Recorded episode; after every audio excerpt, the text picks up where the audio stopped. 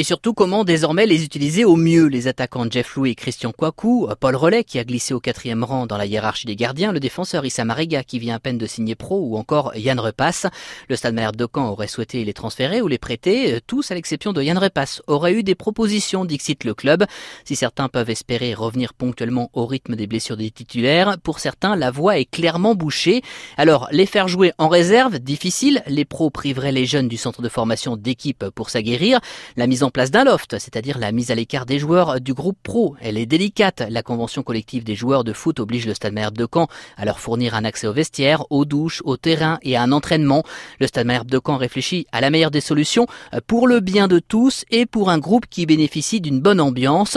L'équipe de France a aussi gagné le mondial parce que le 23e joueur avait la banane, souffle un des dirigeants du Stade Malherbe de Caen.